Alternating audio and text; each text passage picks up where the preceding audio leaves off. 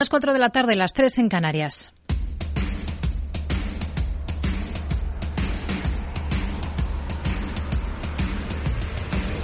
No decida lo que hará el mercado.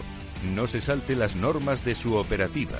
No se deje dominar por sus emociones. Mercado Abierto con Rocío Arbiza. Muy buenas tardes. Sin referencias, las bolsas al alza el crudo, ciertos recortes en el rendimiento de los bonos europeos y una nueva víctima de la debacle de FTX en el mundo cripto. Son las grandes claves de esta jornada en la que no contamos con la guía que siempre supone el principal mercado del mundo, Wall Street. El festivo por el Día del Presidente, con el actual Joe Biden de visita sorpresa a Kiev a unos pocos días de que se cumpla el primer aniversario de la guerra de Ucrania, da lugar a una jornada de mera transición aquí en las plazas europeas a la espera de la macro que tiene que venir desde mañana ya con datos de PMI tanto en Europa como en Estados Unidos. De momento hoy apenas tenemos las referencias que llegan desde Alemania, estimaciones procedentes del Bundesbank que apunta a un crecimiento menor de la locomotora de la Unión en el primer trimestre del ejercicio respecto a los tres meses anteriores y de ahí que no descarte una recesión técnica, aunque reconoce que es cierto que se ha reducido la tensión en los mercados de la energía y también se ha reducido la incertidumbre. Tenemos una vuelta más de tuerca por el lado de la cripto, como les decimos, tras el BlockFi y Genesis. Esta vez ha sido el fondo de cobertura Galois Capital, la última compañía en declararse en bancarrota tras verse atrapada en el colapso del exchange fundado por FTX. La compañía ha decidido cerrar sus operaciones y devolver a los inversores el dinero que les quedaba en 2022. No lo olvidemos, gestionaba 200 millones de dólares en activos y era uno de los más grandes centrados en criptomonedas. Tenemos repuntes en el crudo con un futuro del Brent para entrega en abril por encima de los 84 dólares en medio de retrasos en el levantamiento de las sanciones de Estados Unidos contra Irán. Y también referencias procedentes de China con un banco central que mantiene los tipos sin cambios y confirma su política acomodaticia en un momento en el que los inversores están muy centrados en cuánto más se van a mantener al mantener altos los tipos en Estados Unidos y en el viejo continente. A esta hora de la tarde tenemos a la bolsa alemana con ligerísimos avances, apenas a duras penas consigue mantenerse en positivo. Sube Londres un 0,16%, el resto de principales índices europeos en negativo. Nuestro IBEX con caídas del 0,49% que dejan al selectivo ahora en 9.287 puntos. Por lo demás, tenemos hoy visita de los hombres de negro para evaluar la ejecución ejecución de los fondos europeos aquí en España y sobre los precios hemos tenido reunión entre el Gobierno y el Observatorio de la Cadena Alimentaria. Tras ella, el ministro de Agricultura, Luis Planas, ha asegurado que hay razones para pensar que los precios, al menos de los alimentos, han tocado techo. Tenemos razones para pensar que el IPC de los alimentos ha tocado techo. Y me refiero con ello a la evolución que hemos podido comprobar de los precios de los mercados internacionales y del crecimiento eh, de, los precios de los mismos. Descarta planas nuevas medidas para abaratar la cesta de la compra porque las últimas tomadas por el Gobierno son correctas y eficaces en línea de lo que ha dicho hoy mismo la vicepresidenta económica Nadia Calviño. Está claro que la subida de los precios de la energía y de los fertilizantes sigue teniendo un impacto importante, sobre todo en el sector agroalimentario. Aún, tenemos que ver si se ha transmitido totalmente ese aumento de los costes en, toda la cadena de valor, pero está claro que las medidas que adoptamos en diciembre están siendo eficaces porque los precios de esos alimentos ya bajaron en el mes de enero y, por otra parte, hace un par de semanas tomamos medidas adicionales, una ayuda muy importante a los agricultores para compensar la subida del precio de los fertilizantes. Por lo demás, es noticia del día la dimisión del presidente de Renfe, Isaías Taboas, y la secretaria de Estado de Transportes, Isabel Pardo de Vera. Ambos estaban en cuestión tras el escándalo de los trenes entre Asturias y Cantabria que no pasaban por los túneles. A partir de las cinco y media de la tarde nos vamos a acercar a una compañía cotizada en Estados Unidos en este programa. Vamos a mirar a la aseguradora de salud Cigna con su consejero delegado para el mercado español, Juan José Montes. Veremos cómo les marcha el negocio aquí en España y qué es lo que esperan del ejercicio. Justo después nos acercaremos a la inversión en arte de manera similar a cómo se invierte en bolsa. Es posible por la alianza que ha alcanzado recientemente el gestor de la Bolsa Española con Artex, que es la primera bolsa de acciones para invertir en esto, en arte. Nos explicará cómo funciona José Manuel Ortiz, responsable de clearing y repo de SIX. Y en el tramo final del programa, a partir de las seis, tendremos nuestro habitual consultorio de bolsa con Alberto Iturralde, responsable de Operativa DAX. Esto es Mercado Abierto en Capital Radio. Comenzamos.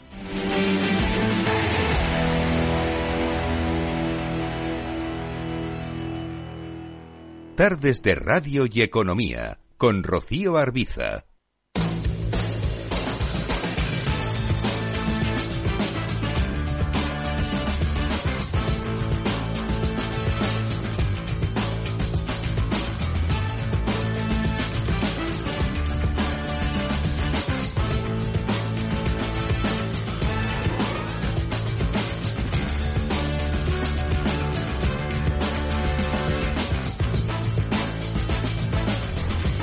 Comenzamos hoy, no tenemos esa referencia del principal mercado de Estados Unidos. Es festivo en el país, por tanto, sin jornada en Wall Street, pero sí que tenemos noticias interesantes que nos llegan desde allí y que tienen que ver, por ejemplo, con Joe Biden visita por sorpresa Kiev en el día del presidente en Estados Unidos. Aida Skirek, muy buenas tardes. Buenas tardes. Lo hacen un gesto de claro e inequívoco apoyo a Ucrania a pocos días del primer aniversario de la guerra. El presidente de Estados Unidos, que se ha reunido con el presidente ucraniano Volodymyr Zelensky ha anunciado 500 millones de dólares en ayuda adicional al país europeo y ha adelantado que esta semana anunciará más sanciones contra Rusia. Zelensky le agradece la visita. Thank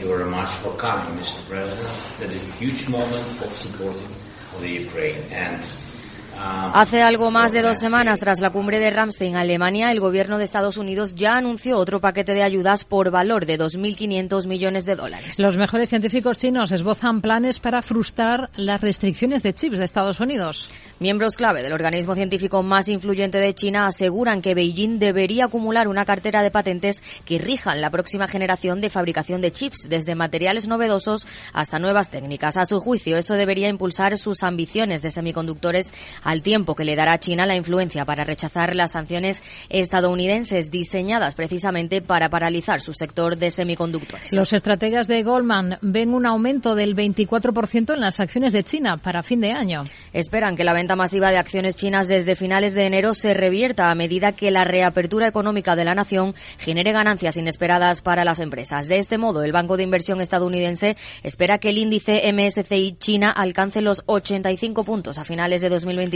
París denuncia el bloqueo de Estados Unidos al impuesto a los gigantes digitales. Las negociaciones en el seno de la OCDE para imponer un gravamen a los gigantes digitales se encuentran en punto muerto a causa no solo de la oposición estadounidense, sino también de otros países como Arabia Saudí o India. Lo asegura el ministro francés de Economía, Bruno Le Maire, quien hace un llamamiento al desbloqueo y pide buscar una solución europea a este asunto. La ley de reducción de la inflación estadounidense positiva para Bill Gates. Dice Gates que los incentivos del gobierno de Estados Unidos para promover inversiones en tecnologías incipientes como el hidrógeno verde tendrán un impacto saludable y lo ve así incluso cuando reconoce que corren el riesgo de distorsionar el comercio de automóviles eléctricos entre Europa y Estados Unidos. Se espera que los 374.000 millones provistos por esta ley impulsen la innovación orientada a abordar el desafío de reducir las emisiones. Y terminamos con Boeing que le da a su consejero delegado un incentivo de 5,3 millones de dólares para que se quede más tiempo en la compañía. La medida es un voto de confianza en Dave Calhoun y una indicación de que la Junta no espera buscar un nuevo liderazgo, al menos hasta mediados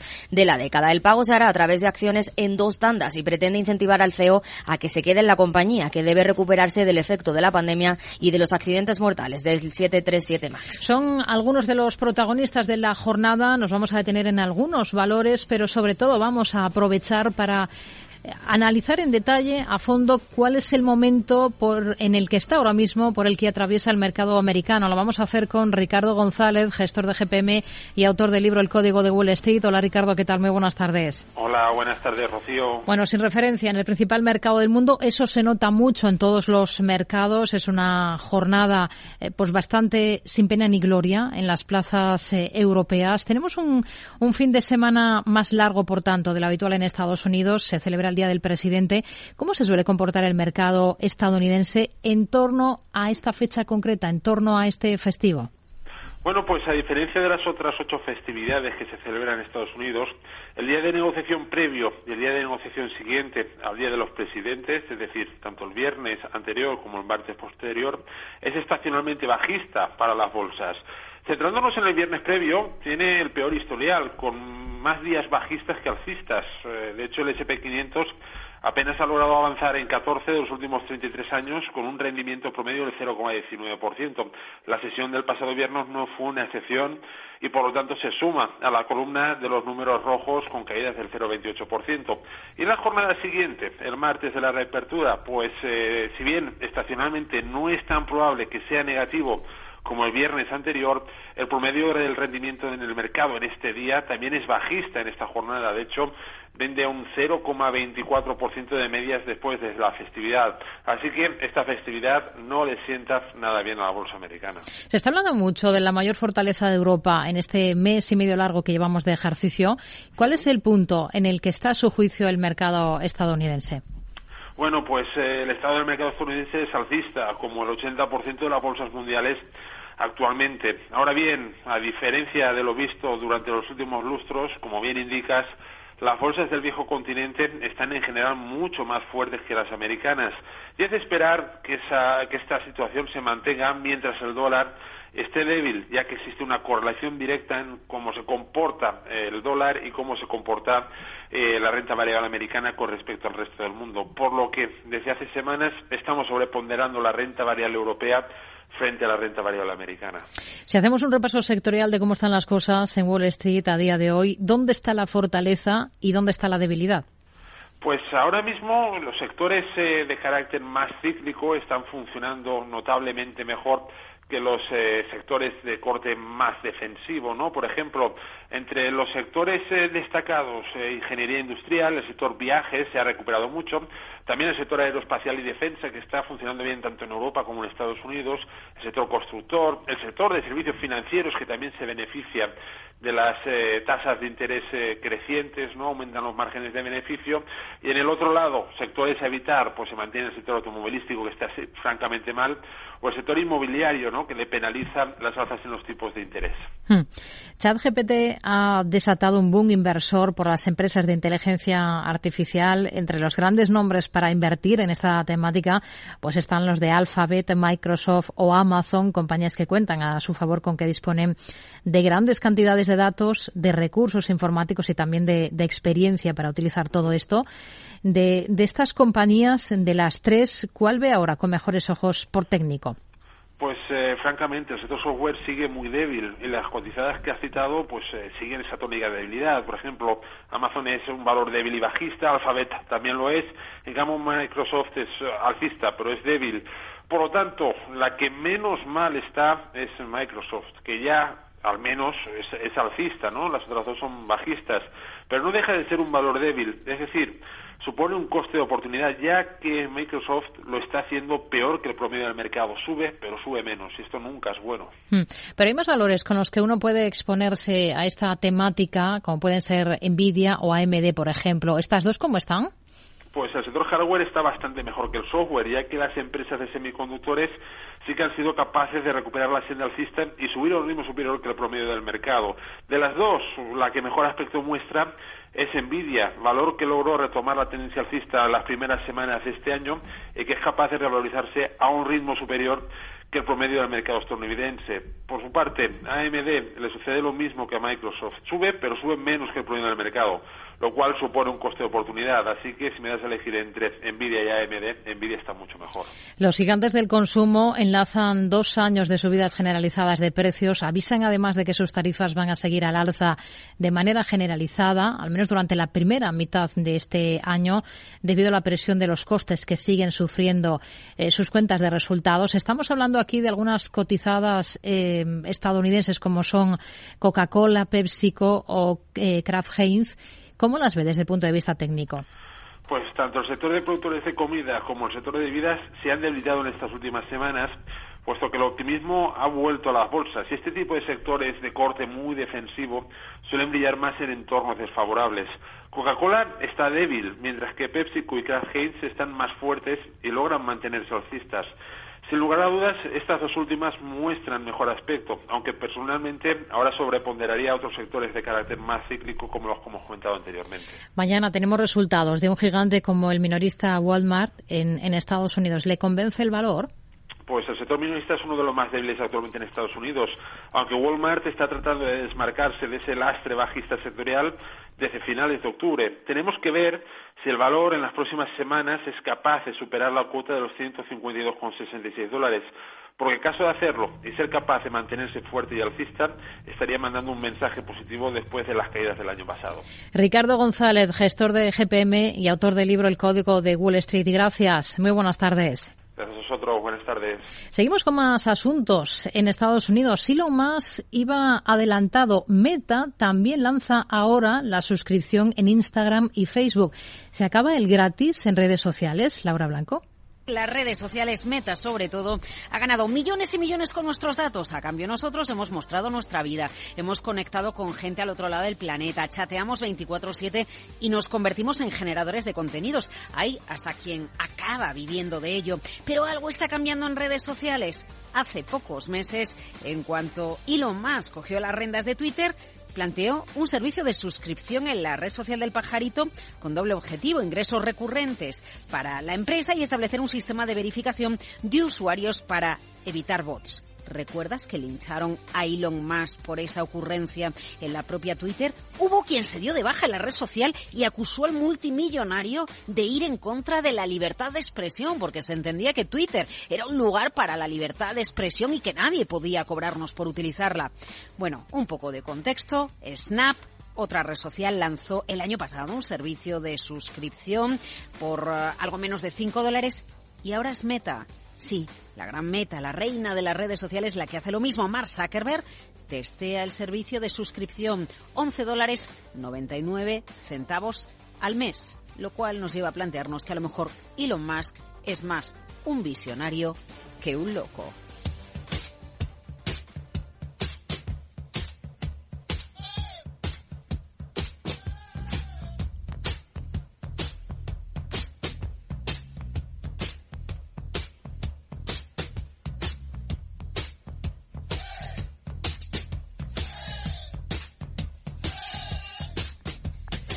Arranca los servicios de prueba con suscripción en Australia y Nueva Zelanda, pero esto es solo la antesala de que llegue a más sitios porque la compañía advierte que, por supuesto, el servicio de suscripción va a llegar a los Estados Unidos. 11 dólares 99 centavos desde la web y más eh, cantidad, casi 15 dólares para dispositivos Android e iOS de Apple. Meta argumenta, necesita aumentar la seguridad y autenticidad en los servicios, lo que iría en la línea de evitar los bots, ya que se verificarían las cuentas. Además, habría un servicio de acceso de atención al cliente. Bueno, el hecho de que tengas que pagar una cuota hace que cambie algo que hasta ahora solo pasaba con Microsoft y Apple, con los servicios de Microsoft y Apple, dar un número de cuenta, un ingreso recurrente sí, pero tener el número de cuenta también, porque no olvidemos que hasta ahora nosotros podíamos abrir nuestra cuenta en Instagram, en Facebook, tener WhatsApp y a cambio no teníamos que dar nuestro IBAN, no teníamos que dar nuestro número de cuenta. Meta tiene 2.960 millones de usuarios activos al día en el mundo entre todas sus redes, casi 3.000 millones de personas. El ingreso medio por persona en el último trimestre, 8 dólares 63 centavos. No todos los usuarios acabarán siendo de pago, pero si echamos números, a lo mejor a Zuckerberg, bueno, pues se refería a esto cuando en la presentación de resultados de Meta hace muy poquitos días habló de la eficiencia. Bueno, pues es eh, una de las últimas noticias interesantes que tiene que ver con cotizadas en Estados Unidos. Meta se apunta a las suscripciones para verificar cuentas en Instagram y Facebook. Se apunta a este negocio y sigue un poco la estela de Elon Musk con Twitter. Tomaré el sashimi de salmón y después este fondo de renta variable japonesa. ¿Cómo? Y cárguelo todo a la misma cuenta, por favor. Si eres cliente de Renta 4 Banco, estás acostumbrado a tenerlo todo en el mismo lugar. Realiza pagos con tarjeta, transferencias y domiciliaciones desde tu cuenta de inversión. Entra en r4.com y descubre nuestros servicios gratuitos. Renta 4 Banco, más especialista, más para todos. ¿Traerías tu hipoteca Cuchabank si te mejoramos las condiciones? Consúltanos directamente. Cuchabank, tu nuevo banco. Más info en cuchabank.es. Mercado Abierto con Rocío Arbiza.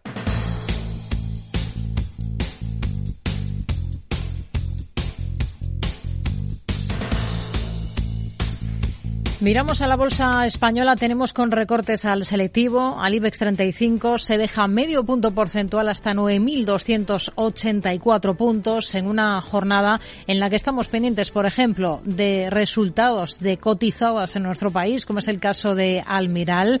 Se dispara tras dejar de lado las pérdidas en el último ejercicio. Selena Niezbala, muy buenas tardes. Muy buenas tardes. La farmacéutica ha terminado 2022 con unas ganancias de 4,3 millones de euros, lo que supone dejar atrás los números rojos de más de 40 millones de un año antes. Los resultados han sorprendido de manera positiva también la noticia de que Carlos Gallardo continuará al frente de la compañía y que se suspende por tanto la búsqueda de un nuevo consejero delegado. Los ingresos y las ventas de Almirán han experimentado también un repunte gracias en gran parte al negocio europeo de dermatología. Tenemos a Almiral en el continuo con una subida de más del 6,8% a esta hora de la tarde. Alcanza los 9,32 euros dentro del IBEX tenemos en el punto de mira a ACS y Acciona, podrían salvar in extremis las obras de la Ciudad de la Justicia de Madrid. Así es, a través de un consorcio regional formado por eh, las dos compañías se ha presentado una oferta condicionada para construir y explotar durante 40 años un complejo que agrupe en una sola sede todos los juzgados de Madrid. Si el consejero de Justicia no da ese visto bueno a la oferta, el concurso quedaría desierto una vez más y según publica el diario Expansión, otras empresas antes como SACIR y Ferrovial ya se habrían echado atrás porque los números dicen no encajarían. Este lunes finaliza el plazo para que la banca y energéticas paguen los nuevos impuestos del gravamen temporal del gobierno. Así es, hoy se cierra el periodo en el que la banca y energéticas españolas tienen que pagar el anticipo de la mitad del nuevo gravamen temporal con el que el gobierno espera recaudar hasta 3.500 millones de euros. De no hacerlo, la sanción asciende al 150% del valor del impuesto repercutido. No obstante, tanto la AEB como la Asociación Española de Empresas de Energía han interpuesto ya sendos recursos contra los tributos y según informa el periódico Cinco Días, la patronal de las grandes energéticas españolas también tiene la intención de llegar hasta Bruselas. El presidente de Asturias confía en que Arcelor avance en sus planes de descarbonización tras el visto bueno de Bruselas. La compañía acaba de recibir la autorización de la Comisión Europea la concesión de una ayuda pública de hasta 460 millones de euros. El presidente del Principado, Adrián Borbón, ha explicado ya esta mañana en un encuentro informativo organizado por Nueva Economía Forum que esto ayudará a la siderúrgica a descarbonizar parcialmente sus procesos de producción de acero en Asturias, donde suma hasta unos 6.000 empleados. Vemos que la descarbonización es algo que sí o sí tiene que suceder y que además es un reto lleno de posibilidades. Y ahí tenemos, eh, acaba de anunciarse ese plan de ArcelorMittal, que por fin la Unión Europea, ya sabemos que los ritmos de la Unión Europea y la burocracia europea es bastante lenta siempre, bueno, pues después de un tiempo se acaban de aprobar 460 millones de ayudas que el Gobierno de España quiere dar. Pero en segundo lugar, eh, muchas empresas están haciendo inversiones en ese proceso de descarbonización y de transformación también se ha mostrado confiado en que en los próximos eh, meses lleguen noticias positivas para Duro Felguera, que continúa buscando un socio inversor que afiance su recuperación. CaixaBank confía en ganar la batalla a Mafre por el cese del acuerdo de bancas seguros con Bankia. Es por ello que la entidad no ha realizado provisiones ni por el arbitraje ni por la demanda que ambas compañías tienen pendientes, según el informe anual correspondiente a 2022 que la entidad ha publicado. Las partes llegaron a un acuerdo por el que CaixaBank compraba Mafre el 51% de la sociedad Bankia Vida por 323 millones, además de otros 247 por la indemnización. Mafre mantiene contra la firma valoradora Oliver Weidman y contra CaixaBank eh, una demanda por no estar conforme con la valoración establecida del negocio de banca seguros. La entidad CaixaBank va a habilitar además un servicio de Bizum para pagar impuestos. CaixaBank desplegará en concreto este año en más eh, de un centenar de ayuntamientos e instituciones públicas de España su servicio para facilitar así a las administraciones públicas el uso de Bizum para el cobro de impuestos, tasas y sanciones de forma automática. La ah, compañía AENA permitirá pasar líquidos y aparatos electrónicos en el equipaje de mano sin necesidad de separarlos. El gestor aeroportuario comprará de esta manera nuevas máquinas que permitirán a los pasajeros guardar ordenadores y líquidos dentro del equipaje de mano al pasar por los controles de rayos X. Se espera también que estén listos antes de 2028 y que cuesten a ENA alrededor de 1.200 millones de euros. Vamos a analizar lo más interesante de lo que estamos viendo en la bolsa española de la mano de Álvaro Blasco, socio director de Telecapital. ¿Qué tal Álvaro? Muy buenas tardes. Muy buenas tardes. Bueno, sesión bastante descafeinada, no solo para la bolsa española, sino en toda Europa, ¿no? Ante esa ausencia del principal mercado del mundo. Pues sí, la verdad es que nos guste o no nos guste, cuando no está presente el mercado americano, pues los volúmenes varían mucho y las eh, sesiones suelen ser, yo diría, prácticamente hasta aburridas, ¿no? Pero bueno, eh, es un día y vamos a ver mañana eh, cómo arrancan los mercados americanos después de la semana pasada que no fue tan sencilla eh, y, ver, si retomamos poquito a poco esa senda eh, al alza otra vez de los mercados. Hmm. No es un día aburrido para algunos nombres propios, como es el caso, por ejemplo, de Almiral, que está subiendo con fuerza en bolsa, más de un 6,5% después de presentar resultados. ¿Qué le han parecido esos números? Bueno, la verdad es que los números han sido francamente eh, positivos, ¿no? Hemos visto un aumento muy importante de las ventas, prácticamente un 66%. Eh, hemos visto que el beneficio ha vuelto a sus cuentas con esos 4,3 millones eh, de beneficio frente a las pérdidas de casi 41 del año pasado. Y bueno, pues resaltar que es verdad que el EBITDA ha, ha sufrido a lo largo del ejercicio, ha bajado un 15,8% y además pues viene a anunciar que también bajará en 2023.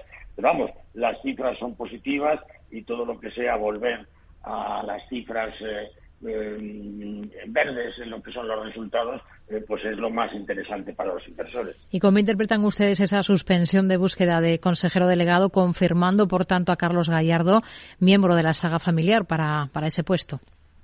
Bueno, en principio algo sorprendidos, pero la verdad es que don Carlos está haciendo bien su trabajo. Yo creo que estos, estas cifras que hemos conocido hoy eh, pues apuntalan un poco la estrategia eh, que está siguiendo la compañía y seguramente pues han pensado eh, que ante esta positiva evolución pues no es momento de hacer otros cambios en la compañía, por lo tanto, yo creo que es positivo. el mercado se ha tomado bien las cifras, se, ha tomado, se ha tomado bien también este cambio en lo que es la, la estrategia que quería seguir la compañía en cuanto a su CEO, o sea que positivo para todos. Hmm. Telefónica pone el freno a una racha alcista en la que había sumado en torno al 8% en las últimas cuatro jornadas. Hoy vemos como el recorte de recomendación y valoración de algunas firmas de análisis está enfriando el ánimo sobre la compañía a las puertas, por cierto, de su publicación de, de resultados. ¿Ustedes qué van a mirar con más detalle de las cuentas y qué recomendación tienen ahora para Telefónica?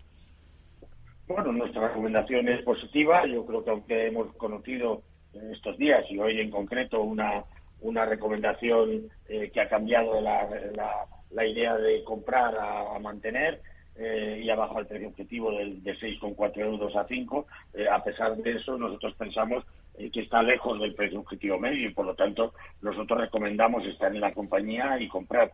De los resultados, lo que más vamos a mirar, pues indudablemente ver si ha conseguido eh, reducir un poquito más su, endeudamiento, que es lo que principalmente estamos analizando en los últimos en los últimos años, ¿no? Eh, y por otro lado ver cómo evolucionan sus márgenes. Habrá que ver también los comentarios que se hagan sobre eh, subidas de precios de sus de sus servicios que ya se han practicado en algunos de los mercados en los que está y ver hasta qué punto lo puede hacer en otros. Hmm. Tenemos a Solaria entre las mejores durante buena parte de la jornada, esta, esta sesión. ¿Qué niveles son clave ahora mismo para esta compañía? ¿Cómo ven ustedes las cosas para Solaria? La verdad es que las vemos positivas. Lo que estamos viendo es un apoyo eh, total, eh, no solamente en España para la compañía, sino en el mundo para el tema de estas energías limpias y la actividad que tiene Solaria, el, tamaño que ha adquirido y la relevancia en el mercado, pues yo creo que la hacen una de las eh, más interesantes en las que podemos invertir.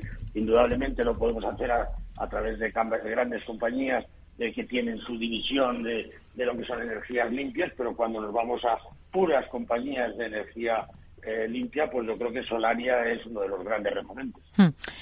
Tenemos a, Solaria en positivo hoy dentro del IBEX. ¿Mañana qué espera de los resultados de Robi? Bueno, en principio creemos que las, eh, cifras que va a anunciar van a estar por encima de las eh, previsiones trimestrales que había marcado eh, para este cuarto trimestre del año, basándonos un poco pues en la fuerte demanda que ha tenido de, fabricación para terceros y también pues por ventas vinculadas a Moderna, ¿no? Eh, que se había hecho un descuento de, la cifra de ventas pues superior a lo que realmente parece que ha sido, ¿no? por lo tanto, nosotros somos positivos con la compañía. El castigo del año pasado la ha situado en unos precios pues interesante para los para los inversores y como digo, yo creo que mañana eh, vamos a tener noticias positivas de la compañía. ¿De los de Nagas, que espera que también son mañana? Bueno, yo creo que ahí, pues, eh, eh, que sus ingresos regulados van a tener una variación, pues, bastante pequeña con respecto a 2021. Es verdad que sí, esperamos, y yo creo que así lo ha ido dando a conocer la compañía, una bajada de del EBITDA en torno al 10%, pues por menos ingresos eh, procedentes eh, básicamente de eh, también de las participadas, luego mayores costes en lo que es la energía, mayores costes en el tema de CO2. Bueno, es una empresa en la que no esperamos nunca grandes crecimientos, pero sus cifras creemos que van a ser sólidas y que a, pesar de esa bajada de IPTA, pues creemos que el, el dividendo, que es uno de los grandes motivos eh, que hace invertir a la gente en Enagas, pues se va a mantener en los niveles actuales. Álvaro Velasco, socio director de Atele Capital. Gracias. Muy buenas tardes. Muy buenas tardes.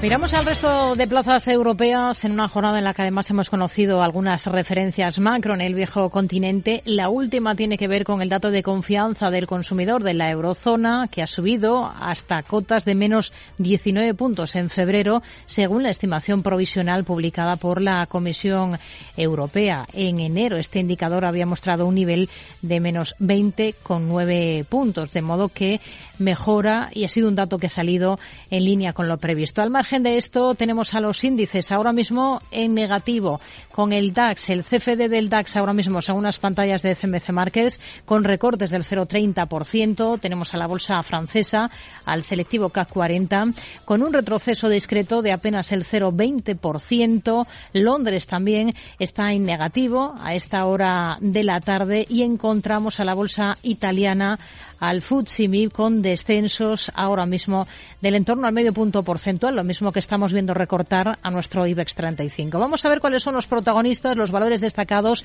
de este lunes en Europa. Selena Niezbala. Jornada de movimientos destacados en el viejo continente con el foco de atención posado hoy en la entidad austriaca Raiffeisen Bank que cae con fuerza en bolsa al conocerse la investigación abierta por las autoridades estadounidenses sobre sus actividades en Rusia, en concreto por infringir las sanciones interpuestas al país con sus negocios. Eh, recordemos que Raiffeisen está profundamente arraigado en el sistema financiero ruso y es uno de los dos únicos bancos extranjeros en la lista del Banco Central ruso de hasta 13 instituciones de crédito de importancia sistémica. Además, es uno de los eh, pocos bancos europeos que seguirían operando en Rusia tras la invasión de Ucrania hace ya casi un año. Todo ello mientras que el gigante naviero Maersk está más cerca que nunca de completar su salida de Rusia con la venta de sus dos centros de logística AIG Finance Development. Por su parte, Commerzbank, segundo banco comercial privado de Alemania y parcialmente nacionalizado, volverá a cotizar en el DAX a partir del próximo día 27 de febrero. Lo hará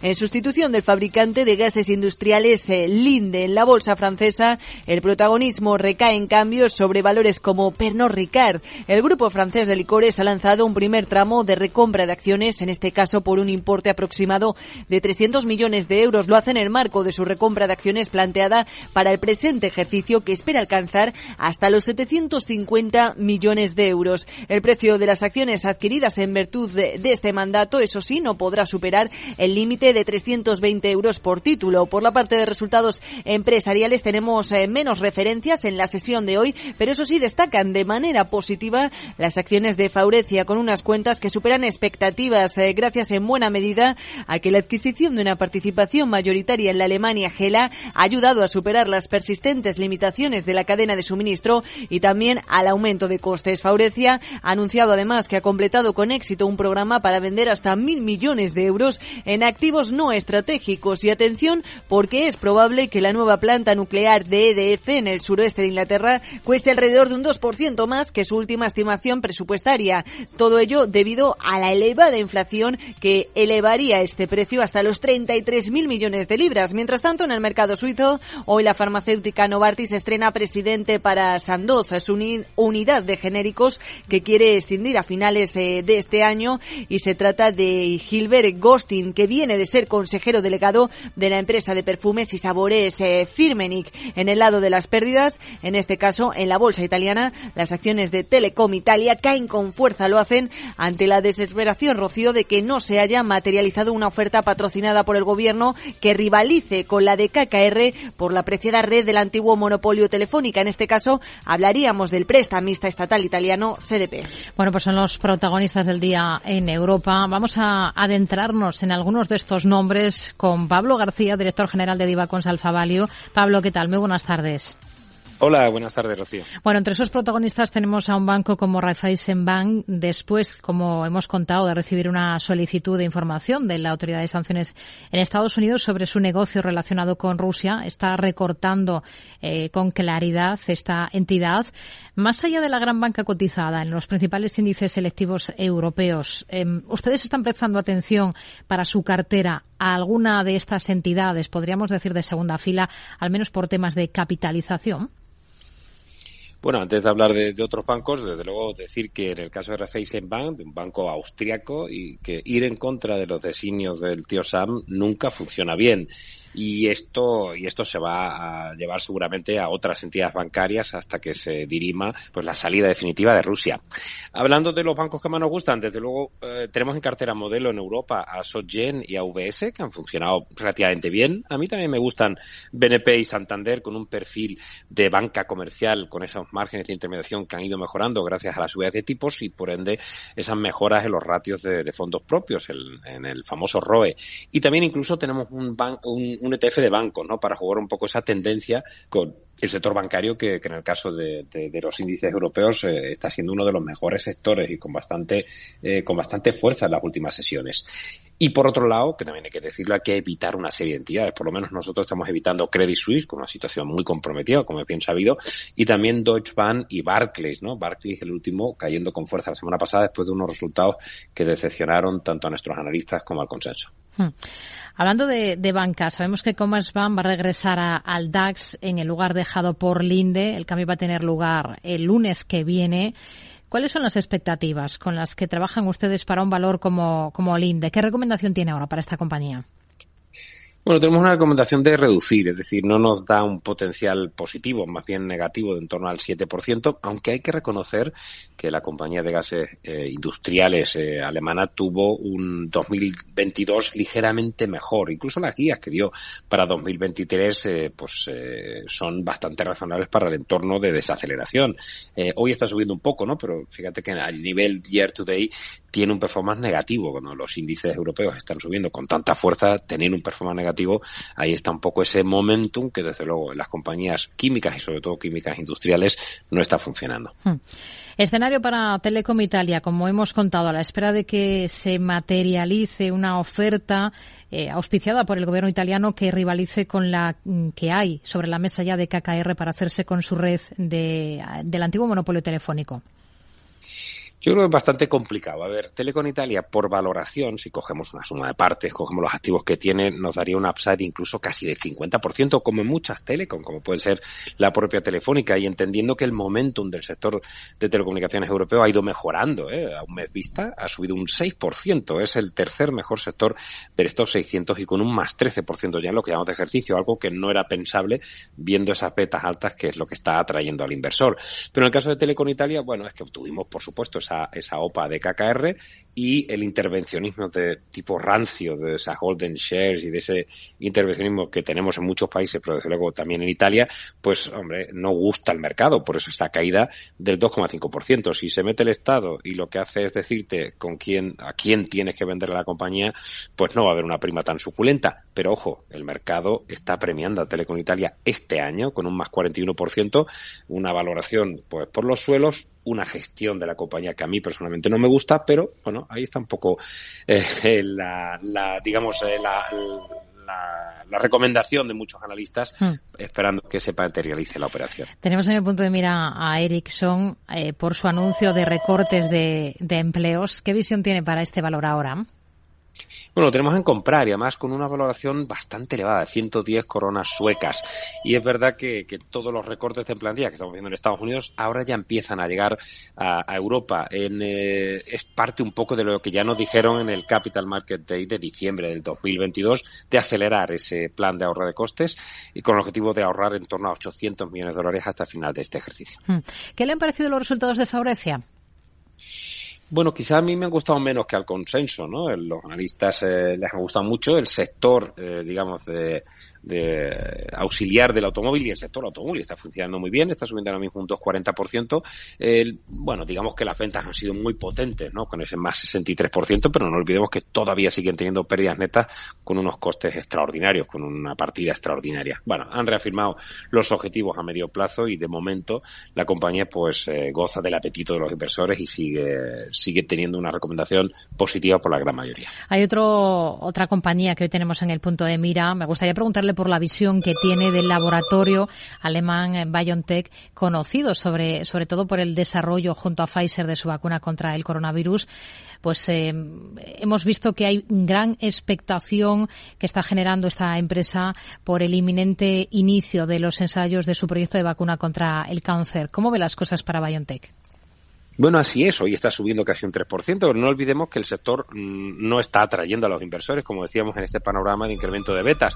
Un menos 7% lleva hasta la fecha en el ejercicio 2023 en los laboratorios alemanes, ¿no? Por lo tanto, es una buena noticia para el sector, como, el farmacéutico, y una buena noticia para la compañía que estaba demasiado vinculada para el inversor a las vacunas contra, contra el coronavirus. Así que, bueno, vamos a ver qué tal evoluciona esa, esa vacuna contra, contra el cáncer. Pablo García, director general de Divacons Alfa Value. Gracias. Muy buenas tardes. Un placer, buenas tardes. Enseguida, tertulia económica aquí en Mercado Abierto. ¿Qué es ir más allá? Con Arval podrás llegar donde te propongas de la forma más sostenible y desplazarte como y cuando necesites con una oferta de renting sostenible, segura y conectada. Y preocuparte solo de conducir porque nosotros nos ocupamos del resto. Arval, la transición energética arranca aquí.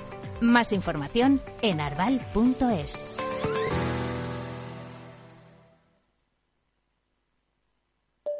Mario, que eso de que no te da tiempo a pillar el tren.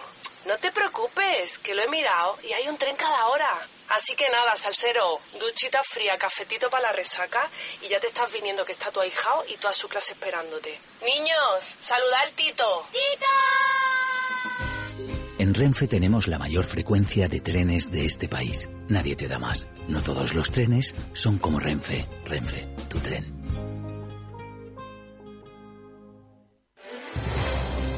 Si quieres entender mejor todo lo que rodea a nuestro sector alimentario, tienes una cita en La Trilla. Un gran equipo de especialistas te acercará a la actualidad económica y política desde el campo hasta la mesa Conocerás sus principales innovaciones sin olvidar las producciones más tradicionales. Los sábados de 8 a 9 de la mañana con Juan Quintana, la trilla de Capital Radio. Mercado Abierto con Rocío Arbiza.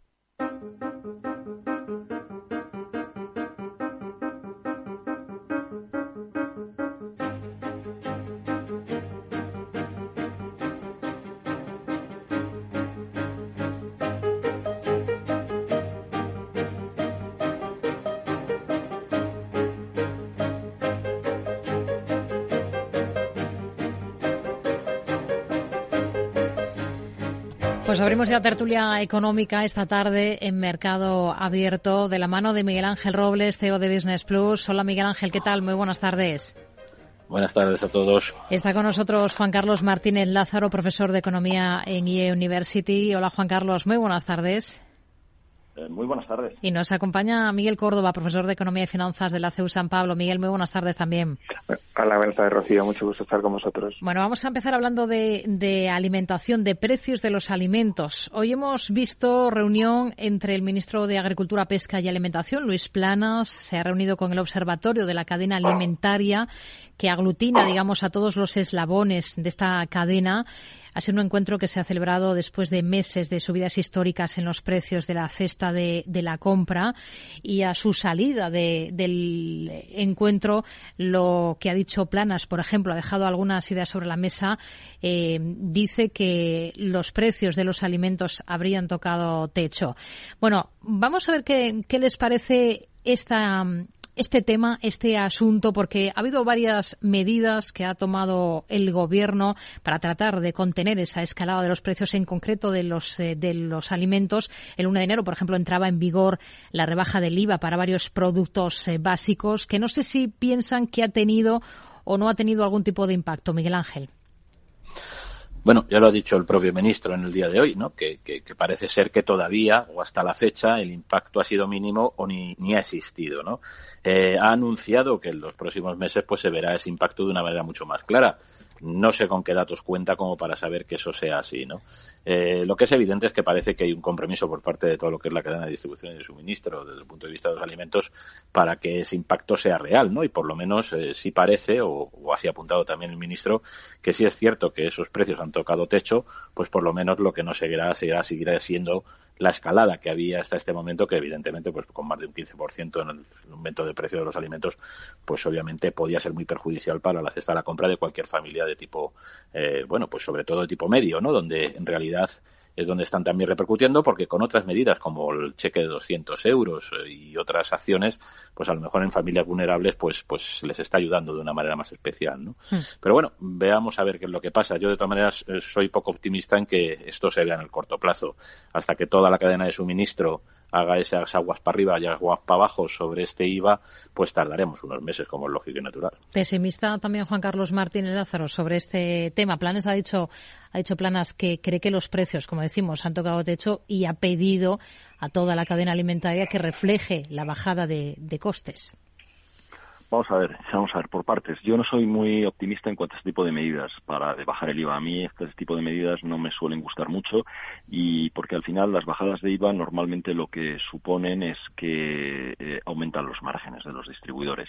De hecho, cuando se implantó esta medida, el gobierno dijo que iba a estar muy vigilante para que la medida se aplicase, para que la bajada del IVA se trasladase a precios finales, porque saben perfectamente la dificultad de que esto ocurra.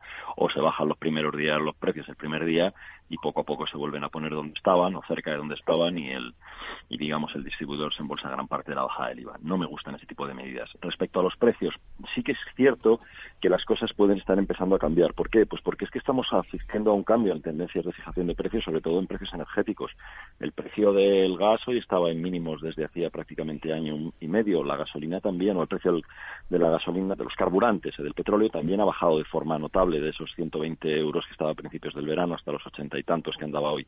Entonces, lo que sí que es cierto es que los precios energéticos están bajando y eso empieza a tener un reflejo no solamente en las cadenas de producción alimenticia, sino en las cadenas de producción de cualquier tipo de bien o servicio. Y, por tanto, estamos asistiendo a una bajada en los índices de IPC, no solamente en España, sino en toda Europa y a nivel mundial, y probablemente vamos a empezar a ver también un ajuste en los precios de algunos costes en producción de alimentos. Eh, si se bajan otros otros precios, como a lo mejor fertilizantes o, algunos relacionados con lo que es el, la cadena la producción de, bienes alimentarios y tenemos suerte de que llueva, que es importante también, y que de la sequía que estamos teniendo, pues de alguna manera vaya desapareciendo, pues eso sí que podría aflojar los precios. Pero por la bajada del IVA, no. Yo creo que el efecto que haya producido, si es que ha producido alguno, ya está descontado. Ahora lo que toca es que se ajusten los precios por la bajada de los costes energéticos ah. y de otros insumos que son los que han elevado tanto los precios de las materias primas agrícolas. No es un tema sencillo, lo reconocía el propio ministro de Agricultura. No solo para compartir análisis, sino también para pedirle a todos los agentes de la cadena alimentaria en España que trasladen de forma efectiva las reducciones que se vayan produciendo efectivamente al siguiente eslabón y, en definitiva, a las familias. Pero ya le digo que este no es un proceso sencillo. No es un proceso sencillo. A buen seguro que ha salido en la reunión, en el encuentro, el tema de esa propuesta de Unidas Podemos de bonificar un 14% la cesta de hasta 20 productos básicos. Miguel, ¿cómo lo ve? No, lo veo porque, como siempre, el planteamiento es eh, fijar precios eh, de forma eh, y con intervención del Estado y eso no tiene ningún sentido porque al final que evitar pérdidas. el gran problema que tenemos es la cadena alimentaria, sobre todo los distribuidores principales, que son básicamente oligopolistas y que multiplican por dos o por tres el precio y se lo llevan ellos, digamos, gratis, ¿no? Cuando tú consultas a cualquier agricultor, por ejemplo, a que, a que, a que cuánto vende el kilo de su producto, resulta que es siete veces más bajo que el que le compramos nosotros en la tienda. Por tanto, que no me cuenten historias, porque muchos de esos productos no tienen prácticas de manipulación, el coste unitario de transporte es mínimo, el coste de almacenaje en productos perecederos también es mínimo.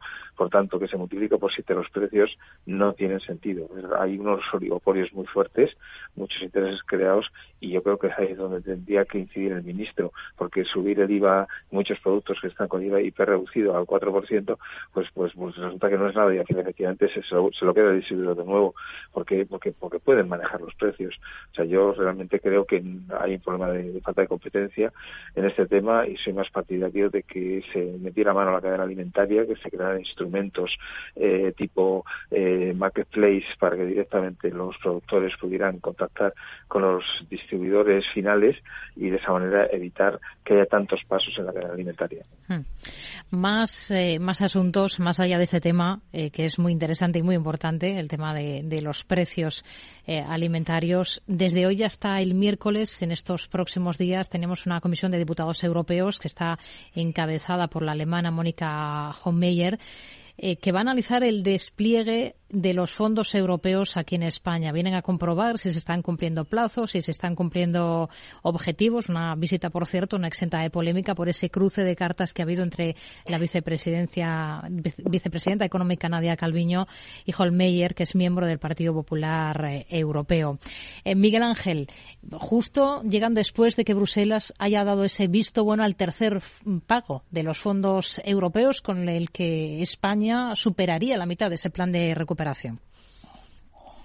Bueno, sí, bueno, tanto como la mitad, yo no sé si será así o no, pero bueno, esto ya suma los 37.000 millones, ¿no? Si no me equivoco, 31.000 que nos habían dado más los 6.000 millones más de ahora, ¿no? Bueno, lo primero es que el desembolso tampoco es inmediato, aunque digan que sí, pero así no es. Y por otro lado, también hay que tener en cuenta de que el año pasado se anunció a Bobo y Platillo hace una semana que ya se habían ejecutado 23.000 millones de los que nos habían dado, ¿no? O sea que, bueno, estamos aproximadamente un poco más de la mitad de ejecución del dinero que tenemos en las arcas según lo que son los fondos europeos. Bueno, yo creo que de todas maneras, fuera de polémicas, lo que está claro es que lo más importante es que esto de verdad se impregne hacia la economía real, ¿no? Que no sean nada más que noticias políticas o de un hecho político. Cierto es que en toda la cadena de distribución de los fondos, pues tiene una figura muy importante las comunidades autónomas y, los ayuntamientos, ¿no? Y parece ser, y yo por lo que estoy viendo un poco, es que ahí sí hay algo más de retardo, ¿no? En la ejecución de los fondos, porque claro, una cosa es que se ejecuten los fondos, se concedan a la Comisión o sea, la Comisión lo concede a España y España lo concede a una comunidad autónoma y luego esa comunidad autónoma pues haga de verdad el despliegue, ¿no? Tendremos que ver a ver eh, qué es lo que está pasando. Los PERTE, algunos de ellos como el Movies 3 y esto, pues ya se ha visto que, que evidentemente eh, van, van más despacio de lo que se pensaba, ¿no? Y ahí es donde yo creo que puede estar o no el beneficio para las empresas y por lo tanto para la economía real. Ya veremos. Yo sigo viendo, y esto lo digo desde un punto de vista también de observador en el ámbito de las empresas, que se está haciendo mucho en divulgación de acciones eh, lo cual vuelve a repetir otra vez que, bueno, estamos viendo muchos anuncios de eh, algo financiado, ¿vale? Que no tiene una resolución final por esos fondos Net Generation. Veremos, a ver, yo esto mm, en el corto plazo nunca se va a saber si puede ser o no beneficioso y desde luego ese incremento del 3% del PIB que se hablaba hasta 2031 yo no, no me lo creo, no me lo termino de creer en estos momentos y en esta situación. Juan Carlos.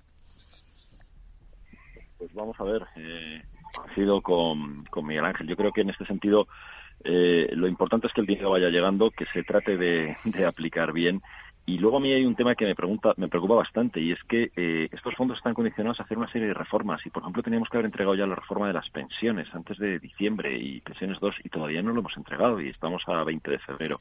Entonces creo que que realmente tenemos que trabajar en los dos lados. En un lado, por supuesto, mejorar la ejecución y distribución de los fondos para que tengan un efecto de, arrastre sobre la economía, pero también en ir llevando a cabo todas esas reformas que son tan necesarias y que son por las que nos dan los fondos para tener dinero para cambiar, digamos, los desequilibrios o corregir los desequilibrios que tradicionalmente venía acumulando eh, la economía española. Bueno, a mí, si al final los fondos solamente llegan, se gastan, mejor o peor, y pasan, pues creo que es algo que nos habremos hecho un flaco favor. Creo que lo verdaderamente importante, además de emplear esos fondos en, en transformar nuestra economía, es el poder aprovechar la ocasión para reducir esos desequilibrios históricos que siempre hemos tenido y que por cuestiones políticas pues no se acababa de abordar. Y ojalá esta vez ocurra, aunque cada vez soy menos optimista al respecto. Miguel. Sí, sí, yo también estoy más o menos en la misma línea. Yo sinceramente creo que van lentos, van lentos porque ya lo hemos dicho en alguna otra ocasión, eh, estamos hablando de tenemos un gobierno como mucho más ideológico que con experiencia de gestión y que realmente PERTES y demás eh, están yendo lentos. Eh, tengo también dudas de que realmente se estén aprovechando para cambiar el modo productivo, que en el fondo es lo que se estaba pensando, o sea, hacer unos cambios que renovarán un poco nuestra nuestra cultura, nuestra economía de ladrillo y cerveza. Y me parece que se está intentando cumplir más o menos con lo que dice la letra de, los acuerdos y tal, pero no se está siendo valiente en materia de intentar cambiar ese modelo productivo, que, que, bueno, pues que creo que no es un modelo que nos pueda dar muchas alegrías. Eh, sinceramente creo que lo veremos con el tiempo, pero si, si estos fondos llevan ya eh, bastantes meses funcionando y seguimos recibiéndolos y la expectativa que de maravilloso PIB que tenemos, que están muy contentos, es del uno y pico por ciento en el año 2023, mm, no sé entonces en qué se va a notar porque tenemos una inflación del cinco y pico, una subyacente del siete y pico, y que el PIB crezca un uno y pico con una inyección permanente de fondos europeos, a mí me descuadra bastante el que realmente se esté inyectando la economía lo que realmente la economía necesita. Temas salarios. Em, el secretario general de Comisiones Obreras, Unai Sordoy, mismo ha instado a debatir sobre los salarios máximos en España a raíz de esa polémica que ha surgido con el presidente de la patronal COE que ingresa unos 400.000 euros al año. Salarios máximos, ¿cómo les suena, Miguel Ángel? Bueno, es que pienso en la economía de libre mercado y entonces en tal economía, pues obviamente eh, eso de los salarios máximos a mí me chirría mucho. Lo cierto es que, que, bueno, que ya hemos defendido, yo por lo menos he defendido en esta misma tertulia la necesidad de tener salarios mínimos para que, para que haya una capacidad de, de nivel de vida, ¿no? En nuestro país mínima para aquellas personas que están en esos salarios más bajos, ¿no? Eso es evidente. Lo que no puede pasar es que también nos quieran regular ya eh, eh, por arriba, ¿no? Bueno, pues yo ahí lo que creo es que vamos, me parece que es un brindis al sol nuevamente. No creo que nadie esté dispuesto en el mundo occidental a marcar esos topes y si los marcan, pues evidentemente ya los están marcando de todas maneras de una manera impositiva porque el salario máximo lo que se hace es reducirlo a base de impuestos, pues no creo que tenga que haber ya otra medida mayor que esa, ¿no? Por lo tanto, vamos, me parece que es un brindis al sol. La, la discusión o el planteamiento está sobre la mesa, Juan Carlos. Está por lo sobre la mesa y evidentemente eh, yo coincido totalmente con Miguel Ángel, salarios, topes a los salarios no, para eso están los impuestos, para, para de alguna manera eh, hacer que tributen adecuadamente y esos impuestos serán mayores o menores sobre esas rentas. Pero sí que es verdad que ah, hay momentos donde la estética es importante y entonces no por la cantidad del salario en sí, que ahí yo creo en el libre mercado absoluto y sobre todo que quien lo paga les parece bien, pero sí que es verdad que en momentos como este, donde se está pidiendo por parte de las organizaciones patronales eh, una moderación salarial, pues que el presidente de la patronal se suba al salario un 9%, pues quizá no es lo más adecuado, quizá no es lo más estético. Tal vez para predicar hay que empezar dando ejemplo, ¿no? Y a lo mejor el haber hecho una subida inferior a la inflación, pues le permitiría, le permitiría tener tal vez una carga moral mayor para criticar subidas salariales, como por ejemplo se han hecho con las pensiones, eh, por encima de, a, una, a un nivel muy alto. Entonces, en ese sentido, si tú pides austeridad a los demás, pues a lo mejor debes empezar aplicándotela un poquito a ti mismo, ¿no? Que eso es lo que yo creo en este, en este sentido. Este Miguel. Sí, efectivamente, a lo mejor las formas no han sido las más adecuadas. Pero bueno, por supuesto coincido con Miguel Ángel, decir, estamos hablando de una economía de mercado, eh, es decir, eh, vamos a ver, el señor Cristiano Ronaldo o el señor Messi eh, cobran 20 veces más, entonces, y parece que se asume sin problemas, o sea que no, lo de los 400.000 euros para un alto directivo es algo normal. hace un mes y pico salía que hay en los bancos, que no hay tantos ya en España, hay 221 ejecutivos que cobran más de un millón de euros al año. No sé por qué el tema de, de los 400.000 de Garamendi es tan importante, hmm. cuando hay muchísimos salarios eh, muy superiores que tradicionalmente no se ha criticado tanto. Entonces, eh, bueno, son entidades privadas, las entidades privadas pueden hacer lo que consideren oportuno eh, y yo creo que no es criticable y, por supuesto, en ningún caso pedir medidas gubernamentales contra ese tipo de cosas. Es que no, no tiene sentido. Eso sería pues, la Unión Soviética, ¿no? No, eso, eso no, no funciona. Hmm. Y sí es cierto, vuelvo a lo de al principio de que, hombre, a lo mejor no podía ser tan beligerante con una subida lógica de mantener la capacidad adquisitiva de los trabajadores cuando tú efectivamente te subes ese incremento eh, en, tu sueldo. Sí, nos quedamos sin tiempo. Miguel Córdoba, Juan Carlos Martínez Lázaro, Miguel Ángel Robles, gracias caballeros, muy buenas tardes.